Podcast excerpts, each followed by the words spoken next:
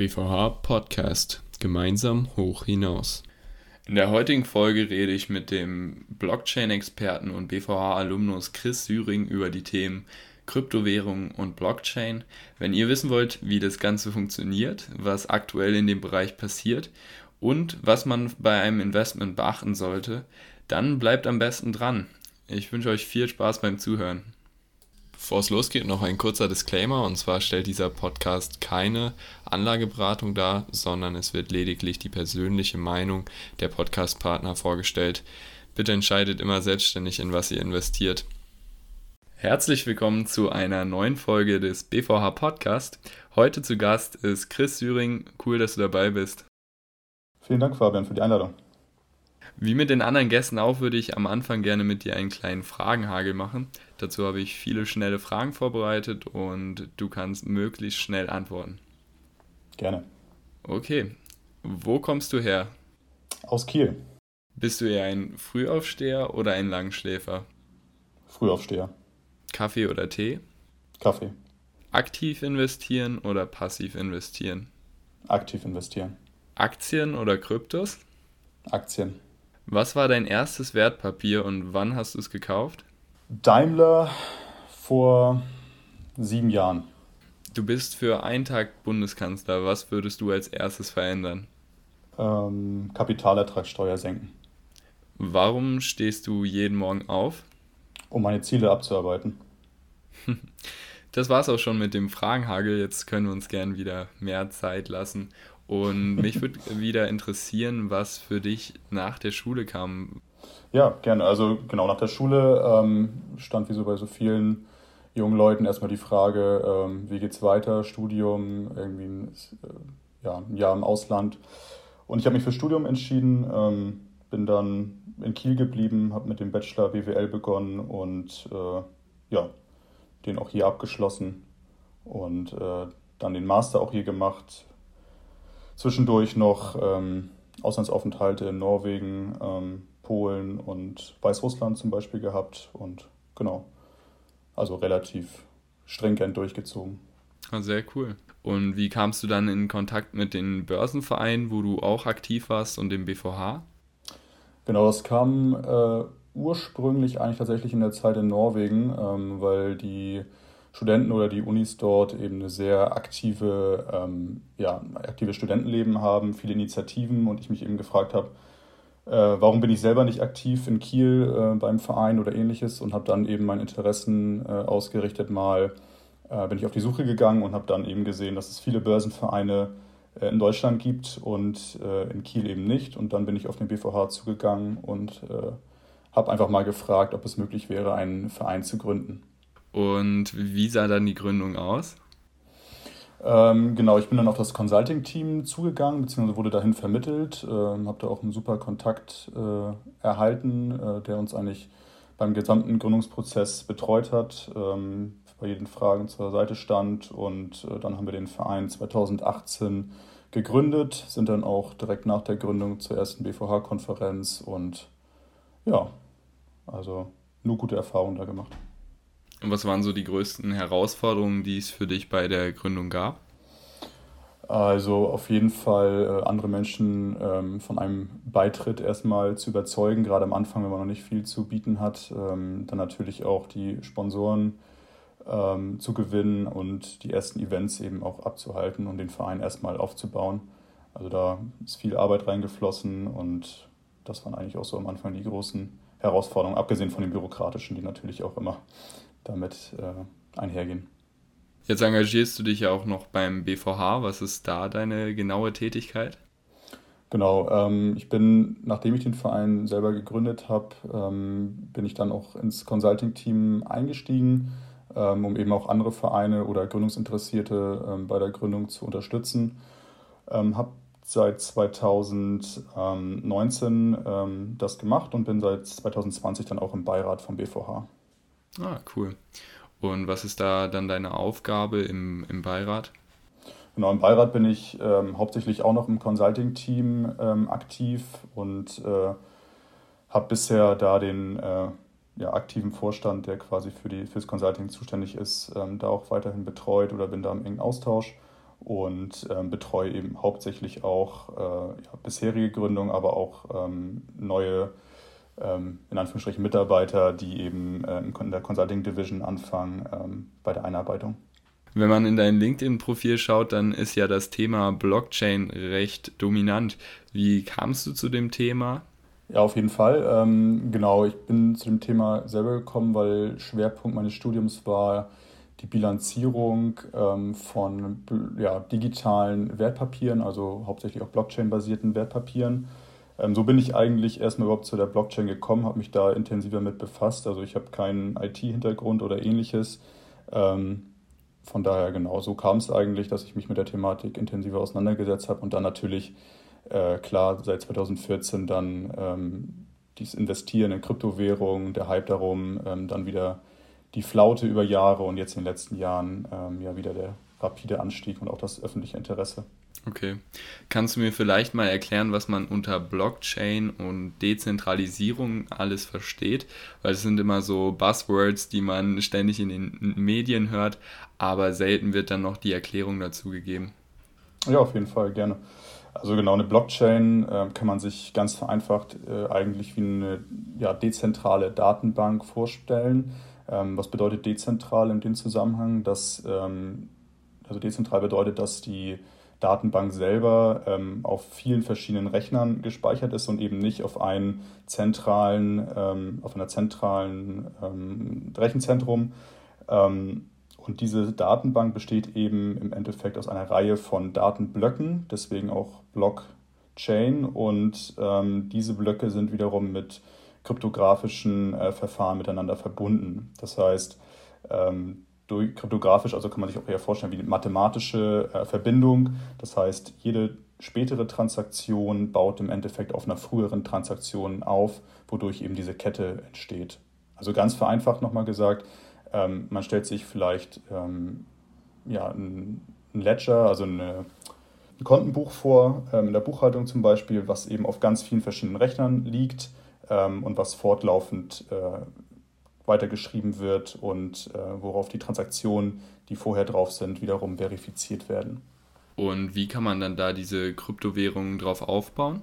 Genau, Kryptowährungen selber sind nichts anderes als Datenbank-Einträge. Also ähm, stellt man sich äh, jetzt zum Beispiel beim, beim Bitcoin, ähm, das ist im Endeffekt einfach nur ein Datenbankeintrag auf der Blockchain und die Person, die über diesen Datenbankeintrag verfügt, also die quasi die, die Keys dazu hat, den Zugang dazu hat, ähm, dem gehört dann eben ein Bitcoin, jetzt als Beispiel. Man kann das natürlich noch ähm, Bitcoins aufsplitten, ähm, aber genau, das ist im Endeffekt eine Kryptowährung, also nichts anderes als ein Datenbankeintrag. Wie ist Bitcoin äh, damals entstanden und was macht das Ganze so besonders? Ähm, Bitcoin ist wenn ich mich richtig erinnere, 2008 entstanden. Ähm, Gründer oder Erfinder des Ganzen war Satoshi Nakamoto. Ähm, und das Besondere damals, oder das ist eben die erste Blockchain, die überhaupt äh, entstanden ist. Und darauf aufbauend sind eben alle weiteren Blockchain, die es heute gibt und Kryptowährungen, die es heute gibt, entstanden. Also das ist quasi der Vorgänger. Ähm, und ja, im Endeffekt das kennt es inzwischen wahrscheinlich fast jeder. Ähm, das Besondere ist daran eben, dass man die Bitcoins ähm, ja, einfach ohne Probleme ähm, jederzeit transferieren kann, ohne dass man einen Intermediär hat. Also dass man äh, niemand, nicht über eine zentrale Stelle gehen muss, um diesen Bitcoin oder diese Kryptowährung zu transferieren. Aktuell ist es ja noch so, dass extrem wenig Transaktionen pro Sekunde möglich ist. Denkst du, das steht im Weg, dass Bitcoin eine große Währung wird? Auf jeden Fall. Also das ist ein, ähm, ein riesiges Problem. Ähm, wenn man das zum Beispiel vergleicht mit äh, Mastercard oder Visa, wie viele Transaktionen da pro Sekunde oder Minute äh, über die Bühne gehen, ist das in keinster Weise zu vergleichen. Und ähm, da auch eher meine Ansicht, dass ähm, der Bitcoin keine wirkliche Währung wird, sondern eher ein Wertaufbewahrungsmittel wie zum Beispiel Gold. Ähm, auch gerade deswegen, weil das Angebot knapp ist. Ähm, die Transaktionen, wie du schon sagst, äh, sind begrenzt in, in der Anzahl. Also es braucht, hat einen hohen Energiebedarf und äh, eine wirkliche Währung sehe ich äh, darin nicht. Wo liegt deiner Meinung nach der intrinsische Wert von Bitcoin? Der intrinsische Wert äh, von Bitcoin liegt im Endeffekt äh, nur an dem Glauben. Also ich vergleiche es immer gerne mit, mit Gold. Im Endeffekt, äh, ob ich jetzt einen Barren Gold äh, zu Hause rumliegen habe, solange die Menschheit oder die Menschen ähm, nicht daran glauben, dass es Wert hat, ähm, außer natürlich abgesehen von der Anwendung in Industrie oder Ähnlichem, bei Gold zum Beispiel, ähm, dann wäre das relativ witzlos. Und ähnlich sehe ich es auch bei Bitcoin, dass wirklich der, der Glauben äh, an, diese, an dieses Wertaufbewahrungsmittel und die Nachfrage eben dafür sorgen, dass äh, ein Bitcoin überhaupt Wert hat. Mhm. Es gibt ja neben den großen Kryptowährungen, also Bitcoin, Ether, Bitcoin Cash, gibt es auch noch die sogenannten Altcoins, also zum Beispiel Ripple, Binance Coin, Cardano. Wozu braucht es so viele Kryptowährungen und äh, gibt es da einen realen Nutzen oder ist es alles nur Spekulation? Das ist eine gute Frage. Es gibt sicherlich ähm, viele Kryptowährungen, die reine, reine Spekulationsobjekte sind. Ähm, bei denen, die du jetzt zum Beispiel aufgezählt hast, also zum Beispiel Cardano, ähm, es gibt Ripple oder Stellar, da steht immer eine Blockchain dahinter, also eben diese genannte Datenbank, die einen bestimmten Nutzen ähm, haben soll. Also zum Beispiel bei Ripple ähm, sollen Finanztransaktionen ähm, oder ein, eine Datenbank für Finanztransaktionen aufgebaut werden ähm, bei Stellar beispielsweise gibt es ein automatisiertes äh, Handelsbuch auf dieser Blockchain. Das heißt, ähm, da sind Smart Contracts, wenn man einen, äh, einen Token, also eine Kryptowährung dort anbietet und ein anderer ähm, gibt ein Gebot ab, was dem entspricht, wird diese Transaktion automatisch ausgeführt und so weiter. Also es gibt ähm, die Blockchains, die hinter den Kryptowährungen selber stehen, finde ich zumindest, ähm, sind das eigentliche Interessantere an den ähm, Kryptowährungen. Und das geht eben auch über diesen aktuellen Hype hinaus, weil viele kennen eben nur den Namen, sagen, oh, äh, zum Beispiel jetzt Stellar ähm, hat sich in den letzten Monaten gut entwickelt, aber die Blockchain, die dahinter steht und die Idee eigentlich, die die Entwickler damit verfolgen, ähm, die kennen die meisten gar nicht. Und das ist eben auch ein Problem des Hypes und auch vielleicht dieser Blase, dass man sich mit der Technologie selber gar nicht so beschäftigt, sondern es wirklich nur als reines Spekulationsobjekt äh, nutzt. Denkst du, da wird es dann irgendwann zu einer Sättigung kommen oder werden immer neue äh, Kryptowährungen auf den Markt strömen? Also ich, ich denke, es werden auch, gerade weil es so einfach ist, Kryptowährungen zu erstellen, natürlich immer weiter Kryptowährungen auf den Markt kommen. Aber ähm, ich denke, dass das Bewusstsein und auch die, ja, die Bildung in diesem Bereich, sage ich mal, ähm, weiter voranschreiten wird, um Menschen oder Investoren ähm, sich eher auf die äh, Kryptowährungen und Token äh, konzentrieren werden, wo eben eine Blockchain dahinter steht, die ähm, irgendwo auch Sinn macht. Oder eben wiederum wie bei Bitcoin zum Beispiel, ähm, wo Menschen eben äh, ein Wertaufbewahrungsmittel äh, dahinter sehen. Aber es muss irgendwie also aus meiner Sicht zumindest irgendwas dahinter geben, ähm, was diesen Wert oder diesen Kursanstieg dann auch gerechtfertigen soll in Zukunft. Es war ja jetzt auch in den letzten Monaten häufig groß in den Nachrichten, dass Elon Musk durch Tweet den ganzen Kryptomarkt auf Talfahrt oder auf äh, Bergfahrt geschickt hat. Denkst du, das, was Elon Musk ja gerade macht, ist Marktmanipulation oder denkst du, das ist einfach nur Meinungsäußerung? Ja, das ist eine gute Frage. Also mich hat es persönlich ziemlich äh, aufgeregt, weil ähm, dadurch eben gerade Spekulation äh, in den Markt kommt. Ähm, es werden einfach, äh, Menschen kaufen wahllos eben ähm, irgendwelche Token, nur weil es eine andere Person sagt. Das finde ich pauschal erstmal schlecht, weil man sich mit der Thematik, das ist ähnlich wie bei Aktien, erstmal überhaupt nicht beschäftigt, sondern es wirklich nur rein um Spekulation geht, um ein Aufblähen des Marktes und ähm, Thema Marktmanipulation, er ist eine Person äh, des, des öffentlichen Lebens. Ähm, meiner Meinung nach hat er das ja nur gemacht, um sich selber ähm, seinen Nutzen zu erhöhen. Ähm, es hat sich im Nachhinein herausgestellt, dass er nicht besonders viel Fachwissen über die ähm, Dogecoin oder Bitcoin ähm, hatte. Also er wusste ja scheinbar vorher nicht, dass äh, Bitcoin mit Proof of Work als Konsensmechanismus läuft. Ähm, sonst hätte er das nie äh, so hypen dürfen, äh, gerade als ähm, CEO von Tesla, die eben eher auf äh, der grünen Welle äh, reiten, sag ich mal. Ähm, von daher ja, sehe ich es eher als Marktmanipulation und ist auf jeden Fall nicht förderlich für die Etablierung ähm, und nachhaltige Entwicklung von, von Kryptowährungen, weil es eben sehr volatil jetzt war und ähm, es niemandem was gebracht hat, außer ihm selber vielleicht. Ja, das stimmt. Also zum aktuellen Zeitpunkt, Ende Juni, hat ja der Kryptomarkt ziemlich gelitten und es gab ziemlich massive Kursrückgänge. Denkst du, der Einstieg in Kryptowährungen ist jetzt sinnvoll, beziehungsweise wer sollte jetzt investieren? Ja, das ist äh, natürlich immer eine schwere Frage und wer investieren sollte, das äh, ist genauso. Also es muss immer natürlich in sein persönliches Portfolio passen, ähm, ob, das, ob diese doch spekulative und volatile Anlage ähm, in sein Portfolio vom Risiko her passt. Grundsätzlich, ähm, auch nochmal zu dem Punkt, was du eben gesagt hast, dass äh, natürlich schon ordentlich nochmal abgerutscht ist, auf jeden Fall, aber nicht wie zum Beispiel 2015 oder 2014, wo wir diesen äh, Rutsch ins Bodenlose wieder von 20.000 auf, äh, ich bin mir jetzt nicht ganz sicher, aber 3.000 oder 2.000 ähm, gesehen haben, sondern dass es irgendwo auch wieder äh, einen Boden gab. Ähm, und ich vermute, oder das ist zumindest ja, meine Vermutung, dass es auch daran liegt, weil ähm, in Bitcoin auch schon viele institutionelle Anleger ähm, investiert sind und ähm, es da doch eine gewisse ähm, ja, Stärkung im Hintergrund, sag ich mal, ähm, schon gibt, ähm, wodurch wir da auf jeden Fall einen Boden gesehen haben, so um die 30.000 rum. Das war jetzt ja, also 30.000 Euro. und nach oben hin ist es laut den Prognosen von Analysten äh, vieles offen, aber kann man natürlich schwer sagen. Und für alle, die investieren wollen, auf welchen Marktplätzen schaut man da am besten nach? Ja, da will ich jetzt natürlich keine Werbung für irgendeinen bestimmten machen. Ähm, die größten Marktplätze, die es gibt, ähm, sind natürlich Binance oder ähm, jüngst ja auch an die Börse gegangen mit Coinbase zum Beispiel.